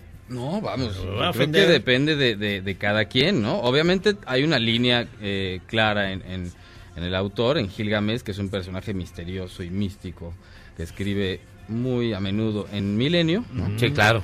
Y que también es muy, muy popular. Entonces, bueno, si alguien quiere realmente conocer la opinión de, de Gilgamesh ilustrada por Trino, este es el libro para hacerlo. Pero no, no es un libro para eh, decantarse hacia uno u otro lado de, digamos, de, de- de esta cuestión política, ¿no? Yo creo que valdría la pena que, que, o sea, dejar bien claro que es un libro para entender lo que está sucediendo y entenderlo eh, no tanto clavándose en el aparato político, sino en lo que ha sucedido y en las noticias, en las notas de color que ha dado. O sea, es un libro muy, muy divertido que puede leer alguien que esté a favor o en contra de la 4T. ¿no? Gamés soñó que Juan Gabriel entraba a Palacio Nacional vivo y coleando. No empiecen. El presidente lo recibe entusiasta y lo invita a unirse a la cuarta transformación. Juan, Juan acepta con una condición, destituir a Torruco y hacerse cargo él en persona del turismo mexicano. Así Ah, es. bonito Esa es una línea que explica muy bien el, el libro que tenemos. Oye, pero también los, los monos de, de Trino están súper bien. Están bien. Sí, sí, sí. Perdón, porque es la primera vez que hace una especie como de cartón político. Porque él Exactamente. nunca ha hecho cartón político. No, él no, no se, no se mueve en, en este, en esta cancha, en esta cancha, pero lo hace y lo hace muy bien y lo, disfrutó. Creo que se nota en el libro que, que está muy, muy entusiasmado de, de sumarse al proyecto y funciona muy bien porque además es un equilibrio entre los comentarios muy, muy ácidos de Gilgamesh y los, Hay los unos muy monitos buenos. de, de Trino. Sí. Que Anaya y, y, y Mick se dieron hasta con la cubeta. Sí. ¿Pero qué traía la cubeta de Anaya? ¿Cloro? ¡Ah, qué manchado! Así está. Qué manchado. Como ese vienen varios, ¿eh? Ve que lo presentaron en la FIL, este Sí. libro, y Gilgamesh, pues como Gilgamesh, como su personaje, iba con un... Con una careta con de una esgrima. careta de esgrima. Sí, increíble. Sí, sí, sí, porque además, Increíble. sí, Ah, para bien. juntar estos dos personajes, sí llenaron ahí el auditorio, pues claro. No, claro, muchísima gente quería, quería escucharlos y yo creo que también mucha gente puede leer este libro independientemente de la postura política que asuman. eh, todos los que van ahora a casa y demás. Eh, es un buen regalo, es un buen regalo para en- hacer enojar a alguien, creo. Ay, pues, ya nos trajiste el regalo. Miyagi va a comprar una docena para dárselo. Sí, No, exacto, ah, cómprelo para quién. regalarlo, ¿no? No, se me frunce, de por sí está medio malito. Que no le sube agua al No, ahora que están los intercambios, ¿no? Creo que es un buen un buen regalo de intercambio, este, de, de- para las Navidades. A favor o en contra, no importa. El chiste es que, que estemos enterados de lo que está sucediendo y que de verdad lo hagamos desde una postura menos rígida, Sí. ¿no? Además muy divertido, ¿eh? O sea, Muy, es muy divertido, en sus comentarios. Muchísimo. Y Trino, Trino es maravilloso Trino, siempre. ¿no? Entonces digo, yo por ejemplo que estoy en contra, bueno, soy muy crítico de la 4T y reconozco también los aciertos que llega a tener. Si es que, Ay, si es que algún- ya comenzó Claro que la no. decadencia. Si es que algún- si es que algún No, día tiene- hoy comenzó la decadencia. si es que algún día tiene uno, este No, ya, ya. lo encontré muy divertido y ¿También no está, tan, no programa está tan, tan denso. No, no es nada denso, de verdad es para, para enterarnos un poquito de lo que está sucediendo y que además a partir de esto cada quien forme su, su opinión, ¿no? Claro. Creo que es muy importante. A mí me llamó mucho la atención el título porque recuerda evidentemente a este libro de Jorge Ibargüengoitia de Así es. instrucciones para vivir en México. Para sobrevivir en México, para vivir. Para vivir. Sobrevivir. Para, para sobrevivir. El de Era una, cole- una colección de, Sí, sí, sí. Artículos de de Excelsior, artículos de Excelsior. Es. Cuando Excelsior era otra cosa. Ay. No, como, bueno, ya, ¿qué les digo? Este, Pues así nos va a durar este, este libro. Sí, para pues nada más años. vean lo, lo que ya está Yo creo que provocando ahorita, 18. ¿no? Llevamos, llevamos un año y vaya el libro. No, pues para, para el Ya- ya sexenio se ve gordito. Sí, ya. Agárrate, agárrate ya, antes de hablar. ¿eh? ¡Ya! Mi estimado Mario, muchísimas gracias, por Gracias, estar con Mario. nosotros. Hombre, gracias a ustedes. Ya está en todas las librerías. Ya está en todas las librerías, en, está en impreso, en digital, entonces ya es momento de, Tus de ir a ¿no? De verdad, un O sea, gran, gran libro. Para el intercambio navideño, Sí, ya es saben. perfecto. Está bien. De hecho, por eso no lo abrí porque voy a dar el roperazo. Ah, mira. Qué bueno. Se lo ya lleva mi ya sé por qué, por qué regalas siempre el libro. Mira, no lo abro, está todo igual, nuevecito, nuevecito. Pero solamente se compra celofán en la, en la papelería con una secadora de pelo. Ah, no se me había ocurrido. No, pero le tiene que quedar como No, sí hay que verlo. Sí está con bien. plástico, Ah, claro. ¿no? Digo, con... Pues ya le echas ahí, saga ahí una cosa. Bueno, ya tienen consejos incluso para improvisar el regalo. ¿no? Mi estimado Mario, muchísimas gracias. Gracias, a ustedes, Mario. felices fiestas. ya nos vemos, que año. tengas un gran, una gran, gran, gran Navidad, un Nos gran inicio de año. ¿no? Y nos vemos para el 2020 acá, El en el siguiente acá séptimo estaremos. año de Charlos contra Gangsters. Siempre un gusto, muchísimas gracias. Vamos a hacer una pausa. Instrucciones para sobrevivir en el México de la 4T de Gilgamesh y Trino, editado por Planeta del sello Tusquets. Indispensable para entender el momento político que vivimos ahora. Escuchando a Paul McCartney, de lo último, último, último que sacó, porque esta fue una gran década para él. Sacó discos extraordinarios. Hacemos una pausa y regresamos. Ya está aquí el Guitarrizas. Ya estamos en la votación de la canción de CC Top. No se vaya, esto es Charlos contra Gangsters.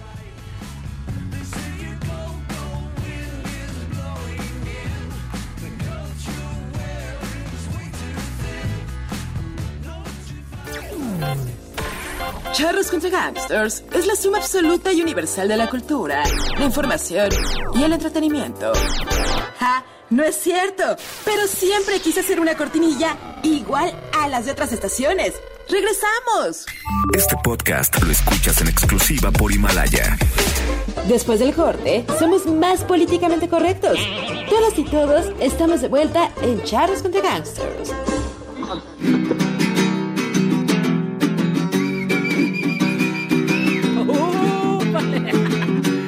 Pariente!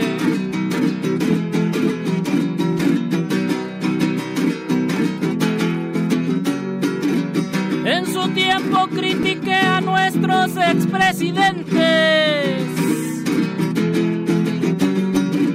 En su tiempo critiqué a nuestros expresidentes. El monero en su quehacer es crítico y disidente, porque con Andrés Manuel tendría que ser diferente. Pregunto yo, ahora sí, pariente. Lo digo por el libro, sí, está chido, ¿eh? ¡Salud! ¡Salud! Felipe! y síguela matadando. Aquí estoy. Para hablar de tolerancia, la cosa no es muy sencilla. Para hablar de tolerancia, la cosa no es muy sencilla. La polémica desata y un caballo sin su silla dibujaron a Zapata desnudo y con zapatilla. El pintor quiso arriesgarse y alborotó a medio mundo. El pintor quiso arriesgarse y alborotó a medio mundo. Quieren lincharte y es delicado el asunto. Dicen que de tu arte a mi arte hoy prefieren lo segundo. Ah, bárbaros, no aguanta nada, carnal.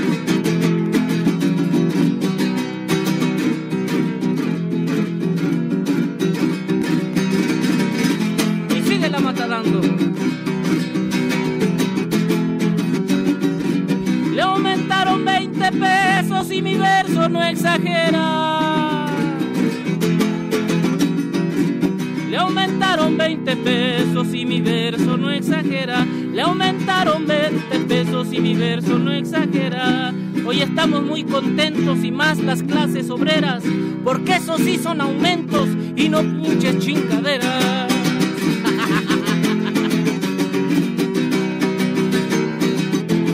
Ah, pero si yo soy outsourcing,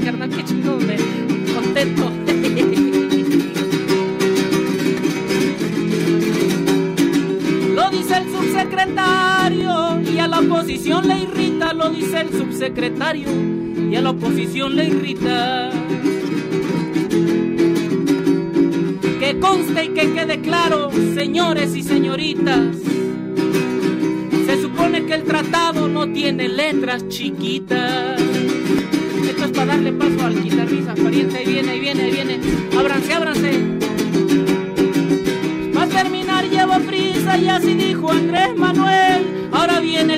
Guitarrizas para hablarnos del Temec. Tan, tan, chun. ¿Tanquian?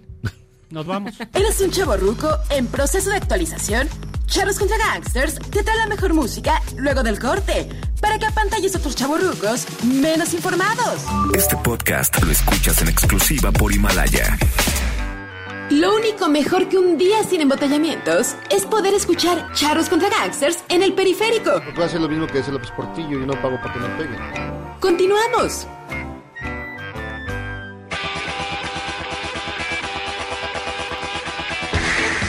Pues esta fue la que ganó. Usted votó por Lex en el cumpleaños 70 del líder de CC Top. Una gran rola. CC Top. Charros contra Gangsters.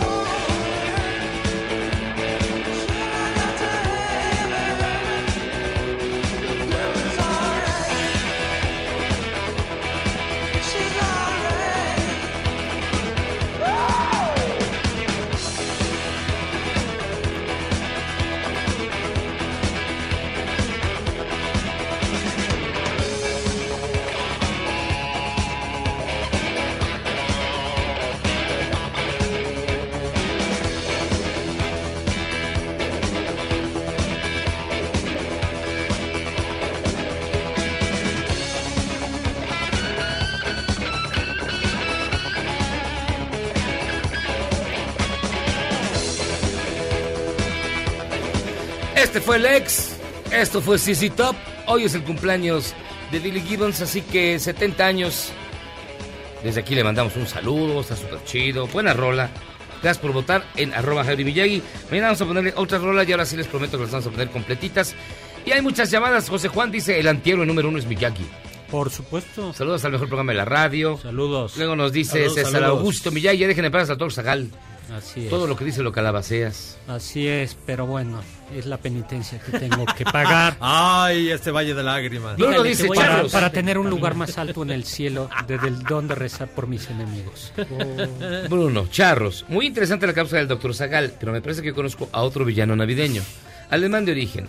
Se llama Frau Perchta. Mujer mitad anciana, mitad joven. Ay, como mi mamá. Que por esas épocas a los niños bien portados les regalaba una moneda. Y a los mal portados les abría el, brien- el les abría el vientre para sacarles las tripas y Ah. rellenarlos con paja. Hágame favor. Voy a. ¿Cómo se llama esa? Frau Percha. Ese está bien. ¿no? Un ser realmente escalofriante. Saludos. Para que los niños se porten bien. Eduardo, Charlos, buenas las tengas. Yagi, ¿qué mamila te oyes hablando mal de la 4T? Oh, pues ¿ahora qué? Qué mamila eres. Oh, pues perdóname. Ya no te sientas, no hagas caras. Dionisio, un gran saludo a todos los de la mesa.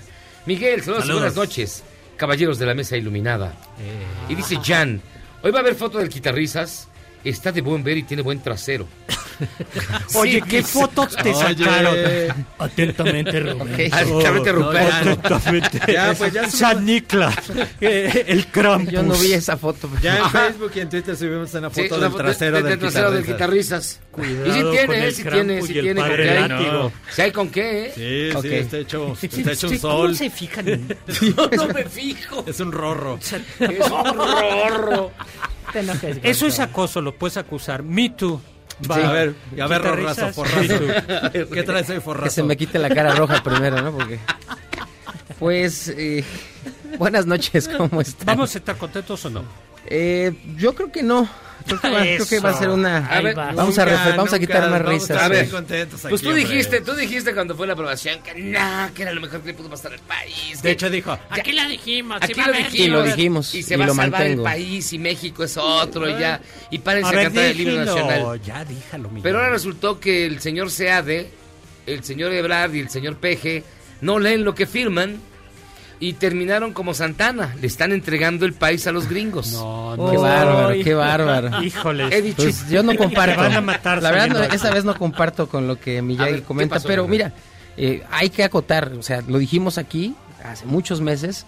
eh, yo defiendo y refrendo que este tratado es fundamental, sobre todo porque su estructura programática tiene que ver ya no solamente con un tema comercial, sino de integración y modernización de países. O sea, lo que está escrito en ese texto obliga a este país a salir de muchas situaciones. Sí, ciertamente hay algunas que son brutalmente asimétricas y donde Estados Unidos está abusando de su condición eh, hegemónica, pero hay otras donde literalmente se le está exigiendo a México trascender a esquemas de modernidad y lo digo muy simple. O sea, el tema laboral, que independientemente de la injerencia o del injerencismo de Estados Unidos, que es lamentable, eso es indefendible, eh, nos obliga a hacer algo que debimos haber hecho hace 40 años. Está o bien, sea, ¿no? crear Sí, pero a ver, pero a ver. que algo- ahorita, ahorita llegamos al No, por no qué. puedes, es que no puedes justificar que vengan los gringos a No, decirte qué hacer. es injustificable. Aunque esté bien. Es decir, a ver, en México hay una tradición de, de lo que tú quieras, de romper piñatas. Y ponle que es mala.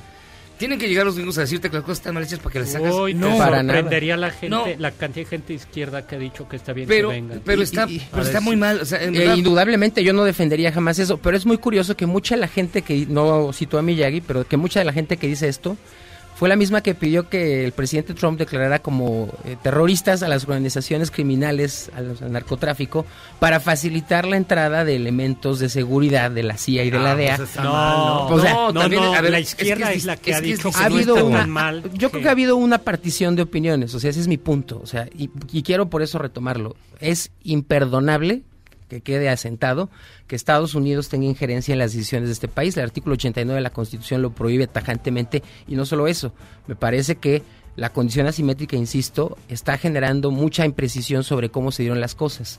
¿Qué es lo que pasó? Vaya, eh, sí se leyeron las letras chiquitas, Seade no dijo algo equivocado.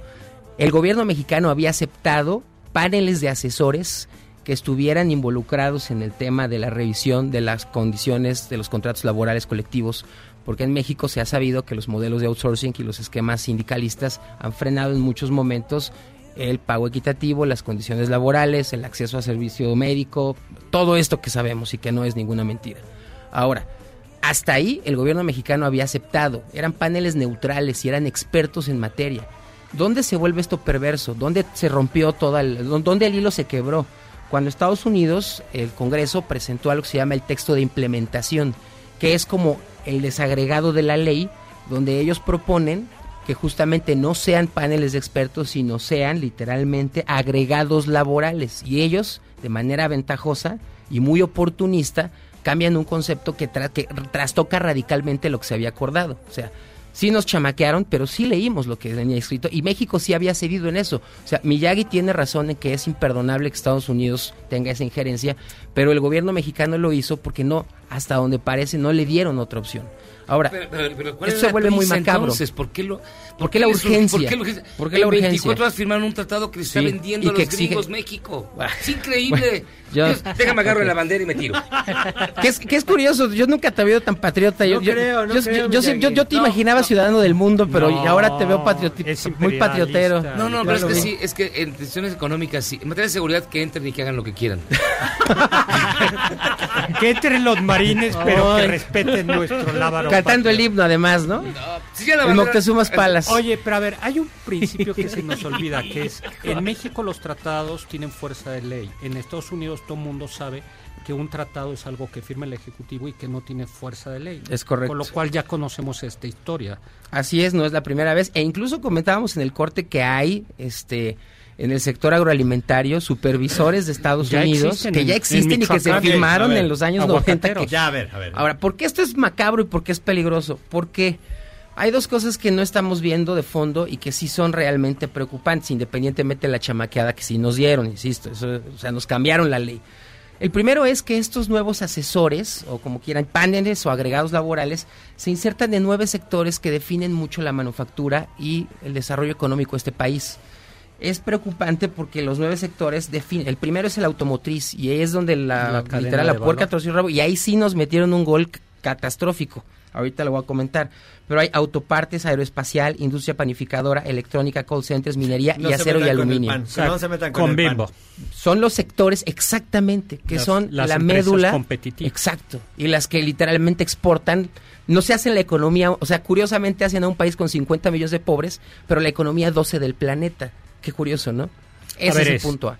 panificadora. Es panificadora, automotriz, autopartes, aeroespacial, electrónica, que es toda la manufactura de pantallas, equipos de cómputo. donde hay valor económico Minería, agregado. Correcto. Call centers y acero y aluminio. No, pues todo. lo- Pues vamos a poder Bueno, a ver, seguir. ya. Ahí está el primer Ok, chamaqueado. A ver, entonces, Ahora- ¿qué nos van a hacer los gringos ya? Pues van a, eh, vamos a ver cómo termina este tema. Yo quisiera tocar el otro porque me parece que también es muy delicado, que es el automotriz. Ahí sí nos partieron el, acero, queso. ¿no? Sí. Y eso sí lo firmamos. Sí, y eso sí lo firmamos. Y ahí sí fuimos entreguistas, me parece. Ahí sí el país se, se vio, este, pues mal, la verdad. ¿Por qué? Tengo razón como Bueno, siempre. pues a grandes rasgos hay dos factores relevantes. Uno tiene que ver la regla de origen de producción, que tiene que ver con la forma en la que las piezas que, es, que arman a un vehículo tienen origen de distintos países que los hacen más Sí. barato. Pasamos de un 62.5 a un 75%. Aquí en tiene que Querétaro ser- se hacen un montón de piezas. Oh, Correcto, y que tiene que ser de la región Sí, sí, norteamericana. sí. Y ahora Norteamérica, entiéndase ya el bloque de integración, y que muchas ya van a venir de Estados Unidos y van a empezar ya a desbancar a las industrias asiáticas, sobre todo chinas, para decirlo muy claro, que venden piezas o materiales para hacer piezas a precios mucho más baratos. Y el segundo, que sí es también muy preocupante, en siete años México va a tener que garantizar que el acero fundido en un 75%, estas planchas de acero con las que se hacen los vehículos, provengan de la misma región, Norteamérica. Esto- México no tiene, ahorita no voy a meter el tema este, mineral, pero no tenemos la capacidad para generar tanto aluminio. Si no me equivoco es eh, batuxtita, hay un, hay un mineral no que tenemos. no lo tenemos. Batistuta. No. Y que Estados Unidos curiosamente goza en exceso y lo puede producir. Esto quiere decir que muchas de las planchas de acero que hoy utilizamos para ensamblar la industria automotriz vienen de China. es mucho más barato. Pues le están, obviamente recordarán la guerra comercial y Claro. ahora nos obliga a comprar a Estados Unidos. Ya no va a tener mucho sentido que las industrias asiáticas o europeas pongan plantas en México. Con todos estos impuestos que había dicho Trump de que le iba a meter a No, es pegarle a las grandes armadoras extranjeras europeas. o Es sea, correcto. a Y ver, asiáticas, ah, ¿no? Y asiáticas. Nissan, Kia, Nissan, Hyundai. Para allá no, no vamos a pagar los comerciales, entonces hasta Volkswagen. ahí. No, no, no. La más importante del planeta, corre- bueno, la más grande en términos Es económicos. Puebla y Aguascalientes. Correcto. Y por ahí dirige. también Salamanca, ¿no? El, el Entonces, estos dos temas eh, terminan con un corolario todavía aún más catastrófico, si se puede ver así. Dije que no íbamos a sacar risas hoy. Que tiene que ver con la forma en la que el gobierno ha sido en este día incapaz de explicar algo tan sencillo como, a ver, nosotros sí leímos las letras chiquitas, pero estos canijos nos cambiaron. No hay una lógica entrevista en esto, pero sí nos, es indefendible el tema, por ejemplo, automotriz. O sea, cómo se hacen bolas, cómo se pelean en Twitter con unos periodistas por ahí sin ser capaces de explicar de manera muy sencilla que sí, fueron chamaqueados, que sí, hay un principio de debilidad evidente en, esta, en, en este acuerdo y lo más importante, que en apariencia no estuvimos bien preparados para esa negociación y firmamos un acuerdo correcto que debía haberse leído y revisado muchos meses en horas. Ahora, esto tiene una explicación y la explicación es la urgencia que tiene el gobierno del López Obrador de generar riqueza. O sea, ya el país no está creciendo, no hay confianza, no hay certidumbre. Los las mismas empresas, las mismas cámaras empresariales dijeron que ni siquiera fueron consultadas, no se les preguntó nada, simplemente se les enseñó lo que ya se había firmado y evidentemente esto en teoría era una apuesta para... Esta A es ver. una cadena de errores, es decir, arrancas Ay. regándola con el aeropuerto, no hay crecimiento, te peleas con los inversionistas, vas jalando cada vez más deudas, vas eh, metiendo cada vez más pasivos, o sea, es decir, no, no ejerces el presupuesto completo, haces recortes. Sea, Esto lleva a que la economía no crezca. ¿Y qué te obliga esto? A que tomes medidas desesperadas y termines entregando al país. Esto es una cadena de errores. El que Quitarrisas inició- 2, aquí está. no es que es una cadena de errores que empezó desde el aeropuerto. o sea, Diablo, si hubieran hecho No. bien las cosas, hubieran firmado un tratado, si quieren moderno, si quieren competitivo, si quieren bien armado, como quieran. Pero por las prisas, por querer salir de la bronca en la que ellos se metieron, acabaron entregando al país. He dicho. Ahora, Tr- Trump, Espérame, espérame. Es Trump que- también llevaba ya una cierta prisa, ¿no? Sí, eh, y, el- el- y bueno, y los demócratas también, electoral, porque ya empezaba a voltearse esta, esta lógica de frenar un acuerdo que, insisto, es vital para la región. Ahora, yo rebatiría lo que Miyagi dice de una manera sencilla. Hay una cantidad impresionante de errores, correcto, heredados eh, de decisiones unipersonales, en apariencia todas presidenciales, que solo vaya Jesús Ede a, a negociar, que no estén presentes Luis Alcalde, que no esté presente Gonz- eh, Cuando Graciela dice- Márquez. o sea, sí es cierto que cuando se dice que fue solo, fue solo. Sí, sí, sí, iba solo, iba solo. O sea, no iba, solo un asesor. Y ni Marcelo quiso meterse en este tema particular porque él trae otra agenda que es más política y de Y seguridad, tal cual. Pero es Y que no quería Marcelo sí involucrarse sabe inglés. Es el único que sabe inglés. Entonces, ahora, nada más hay que acotar, y, y- y creo que muchos de estos errores tienen que ver con una situación muy compleja en la que se recibió este. Yo insisto que es muy complejo. Duplicar la deuda externa en seis años hace imposible gobernar un país y crecer debiendo 5 billones en seis años de pesos nada más de este eventos sociales está canijo, está en chino. Ahora, sí han sido malos, malos aciertos, o errores muy relevantes para la economía de este país, sin duda. Muchas gracias, mi querido. Al contrario, Como saludos. siempre te agradezco un chorro. Les dejamos ¿Qué le nuestra página. Y, y- no, y sí, y sí tiene gran, gran trasero, ¿eh? Tiene unas posaderas. Les dejamos de nuestro- campeón. Eso es acoso. Ha- Has de hacer bombones. No, porque de verdad. pues, Ya, a ver. Les dejamos nuestra página www.intelite, no dejen de visitarla y nuestro Twitter, arroba Eduardo- Eduardo Reyes 34. No va a haber fotos de esas, pero un gusto. Muy bien. Gracias, nos vemos, Gabas. A ver qué hago con mis acciones que he comprado de todas empresas. Gracias, doctor Segal. Gracias, saludos. Gracias, Memo. Nos vemos, forrazos. Hasta aquí llegamos y seamos contra cáncer. Que tengan ustedes muy buena noche. Nos escuchamos mañana. Ahí se ven. Este podcast lo escuchas en exclusiva por Himalaya. Si aún no lo haces, descarga la app para que no te pierdas ningún capítulo. Himalaya.com